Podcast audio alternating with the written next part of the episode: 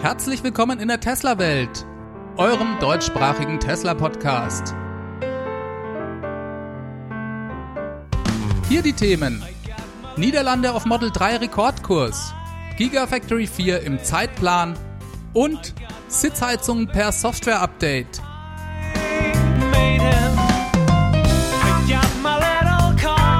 Mein Name ist David und dies ist die 95. Folge.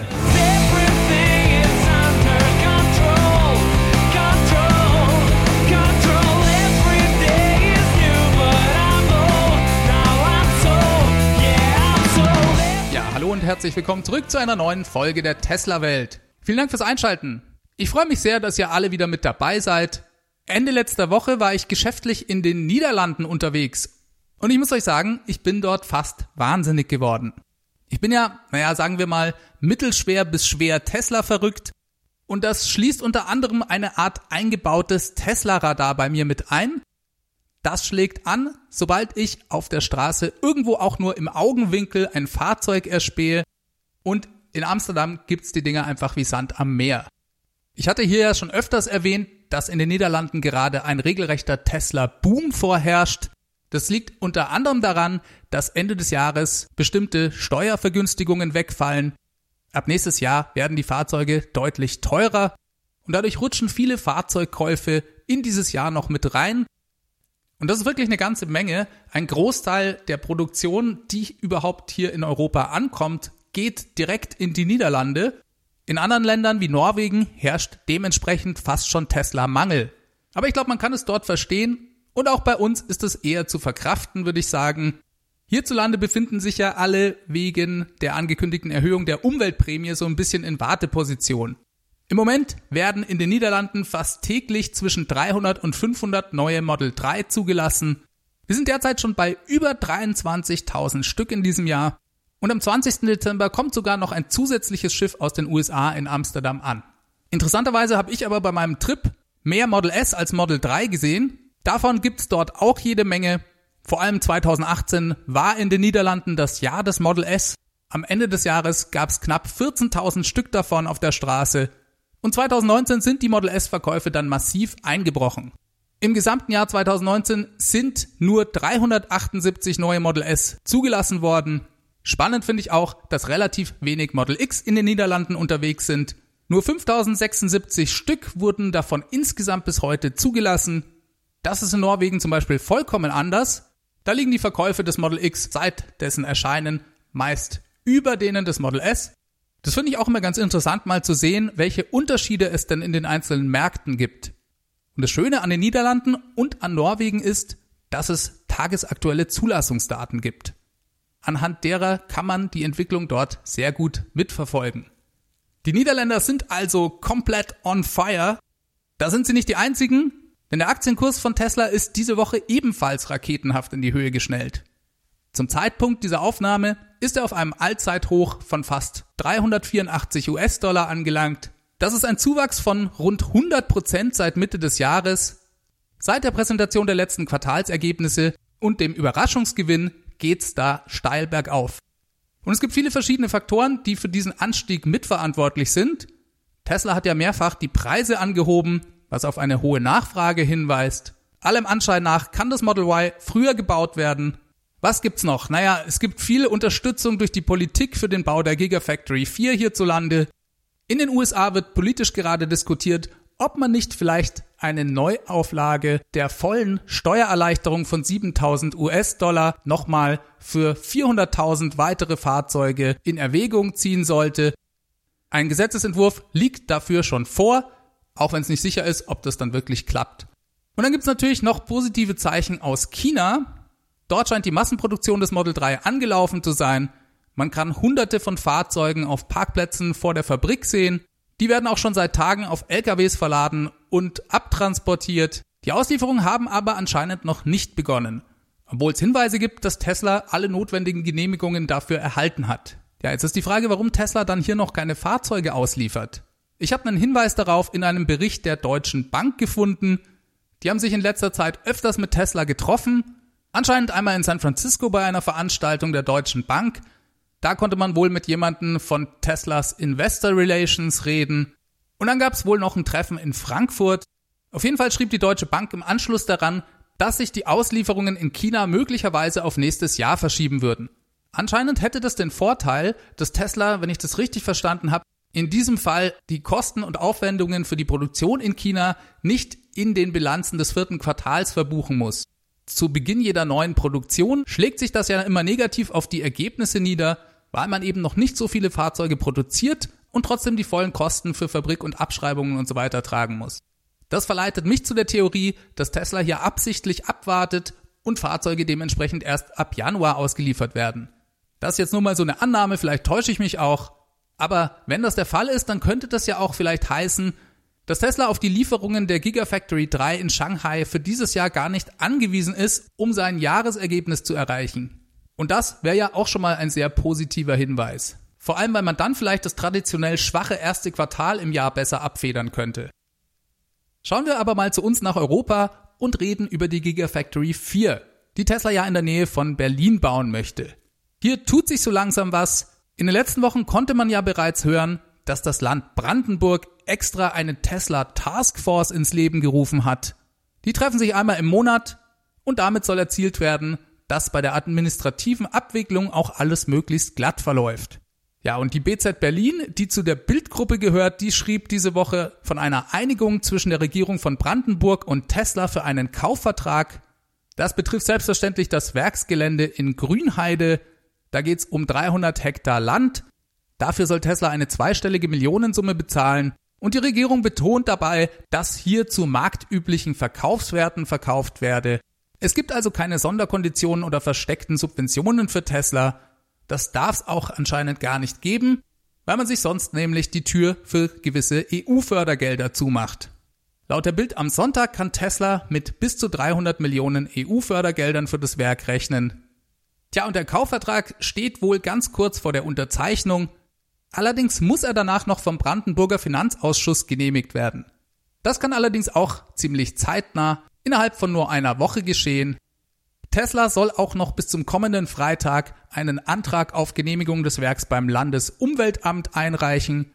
Das ist ein kleiner Antrag von rund 2000 Seiten und das Landesumweltamt muss das Ganze also auch noch genehmigen. Tesla darf aber schon vor dieser Genehmigung auf eigenes Risiko losbauen, und zwar dann, wenn mit einer positiven Entscheidung gerechnet werden kann. Das erlaubt das Bundesemissionsschutzgesetz bei Vorhaben des öffentlichen Interesses. Fand ich interessant, wusste ich vorher auch nicht. Und das hat anscheinend der Umweltminister von Brandenburg, Axel Vogel von den Grünen, gesagt. Dann gab es noch eine Äußerung des Wirtschaftsministers, Herrn Steinbachs, und der ließ verlauten, dass im Moment alles nach Zeitplan laufe. Bis Mitte März soll die Baufläche gerodet sein. Tja, das hört sich ja schon mal gut an. Im Moment scheinen da die verschiedenen Parteien an einem Strang zu ziehen und richtig Gas zu geben. Wir sind gespannt, wie das Ganze weitergeht. Das Thema Gigafactory 4 sorgt in Europa bzw. in Deutschland natürlich weiterhin für viel Medienecho. Ich finde, es gab nicht so viel substanzielle neue Infos. Vieles, was man lesen konnte, ist eigentlich schon bekannt. Zum Beispiel gab es wahnsinnig spannend klingende Sensationstweets und Schlagzeilen zu lesen, wie Tesla könnte vielleicht eventuell in der Gigafactory 4 Batteriezellen produzieren und bis zu 500.000 Model Y und Model 3 dort pro Jahr bauen.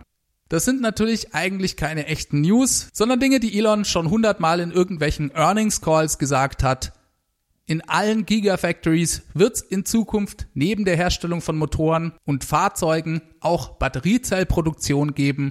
Das also eigentlich nichts Neues. In der Bildzeitung gab es noch Berichte dazu, wie das Werk aufgebaut sein werde. Zum Beispiel soll es eine Anbindung ans Bahnschienennetz geben. Bild redet hier mediumstypisch von Geheimplänen, die sie veröffentlichen. Aber ehrlich gesagt finde ich bei einem Werk, das Automobile produziert, eine Anknüpfung ans Bahnnetz ungefähr so spannend wie die Meldung, dass es dort Strom geben werde. In der FAZ war noch zu lesen, dass Tesla bis zu 4 Milliarden Euro in das Werk investieren will. In einer ersten Ausbaustufe rechne man mit 3000 neuen Arbeitsplätzen, die später bis auf 8000 ausgeweitet werden können. Also, der Hype ist groß, ist ja schließlich auch eine spannende Sache, aber sehr viel Substanzielles gab es eigentlich noch nicht, bis auf die geplante Unterzeichnung des Kaufvertrags vielleicht. In den USA gab es letzte Woche eine erneute Preiserhöhung fürs Model 3. Und zwar für alle Varianten außer die Performance-Version. Die sind alle 500 Dollar teurer als vorher. Das ist interessant, weil ja ab 1. Januar in den USA die letzten Steuervergünstigungen für Tesla-Käufer wegfallen werden.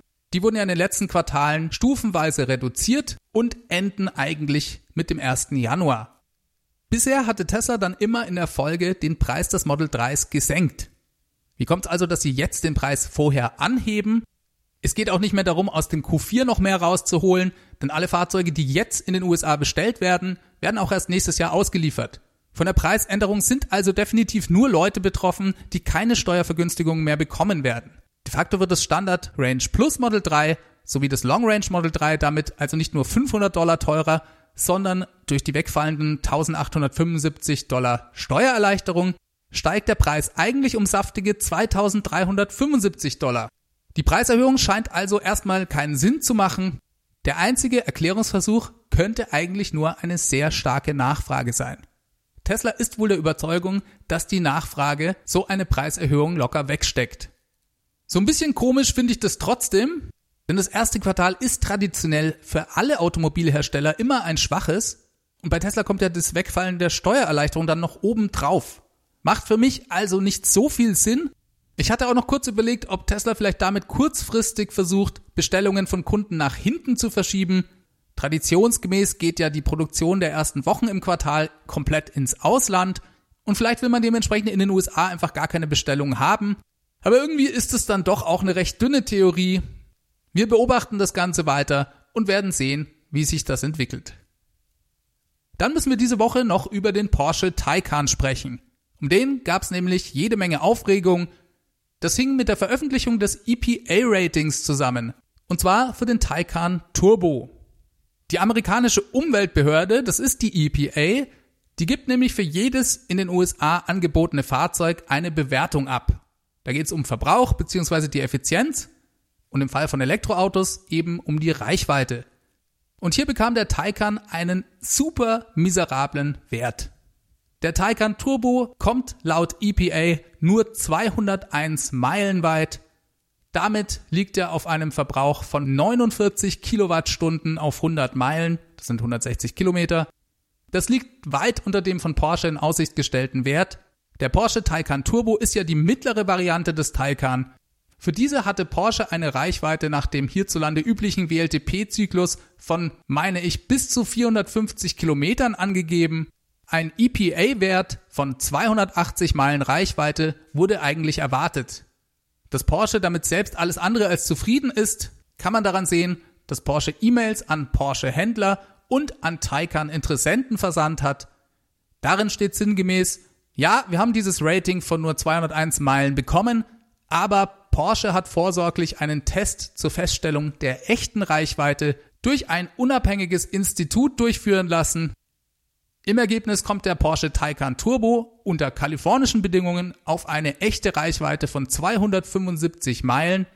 Das sei das durchschnittliche Ergebnis über fünf durchgeführte Testzyklen gewesen. Ja, und ich muss euch sagen, ich finde die Geschichte doch etwas dubios. Erstens ist Porsche verpflichtet, in den USA die ermittelten EPA-Werte anzugeben und das Fahrzeug auch damit zu bewerben. Ich verstehe allerdings auch überhaupt gar nicht, wie diese krasse Diskrepanz zwischen den Angaben von Porsche und der EPA zustande kommt. Entweder ist da der EPA ein Fehler unterlaufen oder Porsche hat echt ein Problem. Denn das ist ja nicht nur eine kleine Abweichung von ein paar Meilen, sondern fast 27% Unterschied. Und die Performance-Variante des Porsche Taycans dürfte ja nochmal etwas ineffizienter sein. Die könnte dann tatsächlich eine Reichweitenbewertung der EPA von unter 200 Meilen bekommen. Ein himmelweiter Unterschied selbst zur aktuellen Variante des Model S. Und dann hat Tesla ja immer noch den neuen Plaid-Antrieb in der Hinterhand. Der könnte bereits im September 2020 erscheinen und die Wahrscheinlichkeit, dass Tesla dann Reichweiten jenseits der 400 Meilen anbieten wird, ist doch ziemlich hoch. Wird Zeit, dass der Taycan auf den Markt kommt und dass es hier ein paar echte Reichweitentests zu sehen gibt. Ich hoffe für Porsche, dass sich die Geschichte bald aufklärt und der Fehler bei der EPA liegt. So, dann kommen wir auch diese Woche nicht umhin, über den Tesla Cybertruck zu reden. Ich bin mir selbst immer gar nicht so sicher, ob das für euch da draußen interessant ist, denn einerseits finde ich das Fahrzeug für uns hier in Europa nicht so relevant, gleichzeitig fasziniert es mich aber trotzdem Und für Tesla als Unternehmen ist dieses Fahrzeug natürlich höchst relevant. Das kann in Zukunft für sehr viel Umsatz bei Tesla sorgen und ebenfalls für einen Umbruch in diesem Marktsegment. Von dem her finde ich das doch sehr spannend. Diese Woche gab es von Tesla einen indirekten Hinweis auf das Gewicht des Fahrzeugs. In den USA werden Trucks generell in verschiedene Gewichts- und Leistungsklassen eingeteilt. Das geht von Klasse 1, den ganz leichten Trucks, bis 2,7 Tonnen zulässigen Gesamtgewichts bis hin zu großen LKWs mit über 40 Tonnen. Das wäre dann die Klasse 8 zum Beispiel. Und in diese Kategorie würde der Tesla Semi-Truck fallen. Jetzt hat Tesla ja bei der Präsentation des Cybertrucks ihn als direkten Konkurrenten des Ford F150 dargestellt. Dieser fällt eigentlich in die Kategorie 2a. Das ist die Kategorie der immer noch leichten Fahrzeuge. Tja, und diese Woche tauchte ein Brief von Tesla an die Luftreinhaltungskommission Kalifornien auf. Die nennt sich CARB oder das California Air Resource Board. Das ist eine Regierungskommission von Kalifornien, die sich für die Verbesserung der Luftqualität einsetzt. Die versuchen systematisch gegen die Luftverschmutzung durch den Straßenverkehr vorzugehen. Und an die hat Tesla einen Brief geschrieben, in dem bittet Tesla die Kommission, bereits ab 2024 doch auch Pickup-Trucks der Klasse 2B3 schärferen Emissionsregeln zu unterstellen. Das klingt jetzt erstmal nach Chinesisch für uns, da wir diese Klassen nicht kennen, aber die Klasse 2B3, das sind sogenannte mittelschwere Pickup-Trucks. Und in die ordnet Tesla auch den Cybertruck ein. Der Hintergrund ist, dass diese Kommission plant, Fahrzeuge dieser Klasse anscheinend erst ab 2027 strengeren Regeln zu unterziehen. Und Tesla sagt hier, hey, das könntet ihr auch eigentlich deutlich früher machen, denn die Elektrifizierung in diesem Segment ist absolut möglich und ihr zögert das Ganze durch die Vorgabe 2027 unnötig hinaus. Es wäre also besser, das Datum vorzuziehen. Ja, und dieser Brief, der war öffentlich oder wurde öffentlich, auf jeden Fall sorgte er für etwas Verwirrung, weil Tesla den Cybertruck in dieser mittelschweren Klasse einordnet. Denn da sind zum Teil deutlich schwerere Fahrzeuge, wie zum Beispiel der Ford F250 zu Hause. Hier geht das zulässige Gesamtgewicht bei über 3,8 Tonnen los. Die Obergrenze liegt bei 4,5 Tonnen. Und jetzt gibt es so eine gewisse Diskrepanz zwischen der Positionierung des Cybertrucks als Konkurrenz zum deutlich leichteren F150 und der Einstufung in dieser schwereren Gewichtsklasse. Das bedeutet aber nicht, dass das Fahrzeug viel schwerer ist als angekündigt, denn die Gewichtsangaben beziehen sich immer auf das zulässige Gesamtgewicht. Das heißt, da ist die Zuladung mit drin und auch die Passagiere zum Beispiel. Ja, und der Cybertruck kann ja fast 1,6 Tonnen Zuladung aufnehmen, und zwar in allen Varianten. Und da sind die Passagiere noch gar nicht mit reingerechnet. Bei sechs Personen kann man da also auch nochmal gut 500, 600 Kilo mit oben drauf rechnen. Und dann kommt man doch sehr schnell in dieser Gewichtskategorie an. Trotzdem stellt sich irgendwo die Frage, ist es denn dann fair, dass Tesla den Cybertruck offiziell als Konkurrenten einer leichteren Kategorie positioniert und präsentiert? Also ich persönlich meine eigentlich schon, denn Elon hat ja bei der Präsentation gesagt, dass das Fahrzeug von den Dimensionen her dem F150 entspräche. Der F250 ist viel größer. Das heißt, größentechnisch bleibt es genau im selben Rahmen und auch was das Leergewicht angeht, wird der Cybertruck dem Ford 150 entsprechen. Und ich habe den Eindruck, dass diese Einstufung in die höhere Kategorie nur durch die hohe Zuladung zustande kommt. Und dadurch, dass der Cybertruck sechs Sitzplätze hat. Ganz genau kann man es immer nicht wissen. Wir sind sehr gespannt, wie viel das Fahrzeug in den unterschiedlichen Varianten wiegen wird. Vor allem bei der teuersten Version, da wird es vielleicht nochmal besonders spannend, denn die wird ja ein sehr großes Battery Pack haben und ich finde, das Gewicht wird auch so eine Art Gradmesser sein, wie weit Tesla seine Batterietechnologie schon entwickelt hat. Und zwar finde ich das immer im Vergleich mit Fahrzeugen mit Verbrennungsmotor interessant. Da könnte man nämlich meines Erachtens beim Cybertruck sehr schön sehen, dass es trotz großer Batterie keine wesentlichen Gewichtsnachteile mehr gibt. Wir sind gespannt und müssen uns wahrscheinlich noch eine ganze Weile gedulden. Für Ende 2021 ist der Truck ja erst angekündigt. So, dann gibt's noch eine gute Nachricht diese Woche für Besitzer des Standard Range Plus Model 3. Und zwar wird's wohl möglich sein, per Software-Update die Sitzheizung für die Rücksitze zu aktivieren. Jemand fragte da Elon auf Twitter, ob das möglich sei, gegen Bezahlung eventuell diese Option freischalten zu können. Und er antwortete einfach nur, sicher.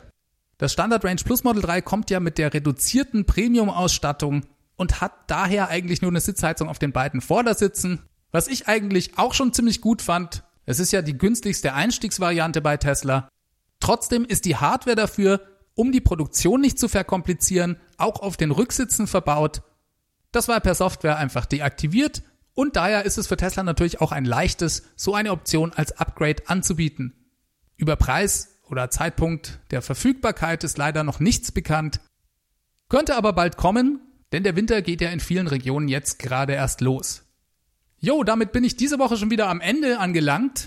Diese Folge wurde euch mit freundlicher Unterstützung des Tesla Owners Clubs Helvetia und der Stegmann GmbH präsentiert. Stegmann ist euer ultimativer Tesla Body Shop für Süddeutschland. Mehr Informationen dazu findet ihr wie immer unter www.stegmann-lack.de. Wie immer geht ein herzlicher Dank an alle Leute, die sich an dem Podcast beteiligen oder ihn unterstützen. Es gibt verschiedene Mittel und Wege, wie ihr das tun könnt. Informationen dafür findet ihr auf www.teslawelt.de. Da gibt's verschiedene Möglichkeiten über die Crowdfunding-Plattform Steady was auch immer super ist, sind Bewertungen auf iTunes oder in eurer Podcast-App. Schreibt mir da einfach ein paar Zeilen. Ansonsten habe ich noch einen Tesla Referral Code. Der Link dazu lautet ts.la slash david63148. Und dann könnt ihr euch natürlich auch beteiligen, indem ihr mir E-Mails schickt. Das geht an feedback at teslawelt.de. Ich versuche die zeitnah zu beantworten. Für Leute, die nicht so gerne schreiben, gibt's die Tesla Welt Hotline. Das ist die 0211 9763 2363. Ruft da einfach mal an, hinterlasst mir eine Nachricht mit Fragen, Anregungen. Euch fällt schon was ein. Ich wünsche euch allen eine gute Woche. Vielen Dank nochmal fürs Zuhören und für eure Zeit. Schaltet nächsten Mittwoch wieder ein. Bis dahin, macht's ganz gut. Ciao, ciao.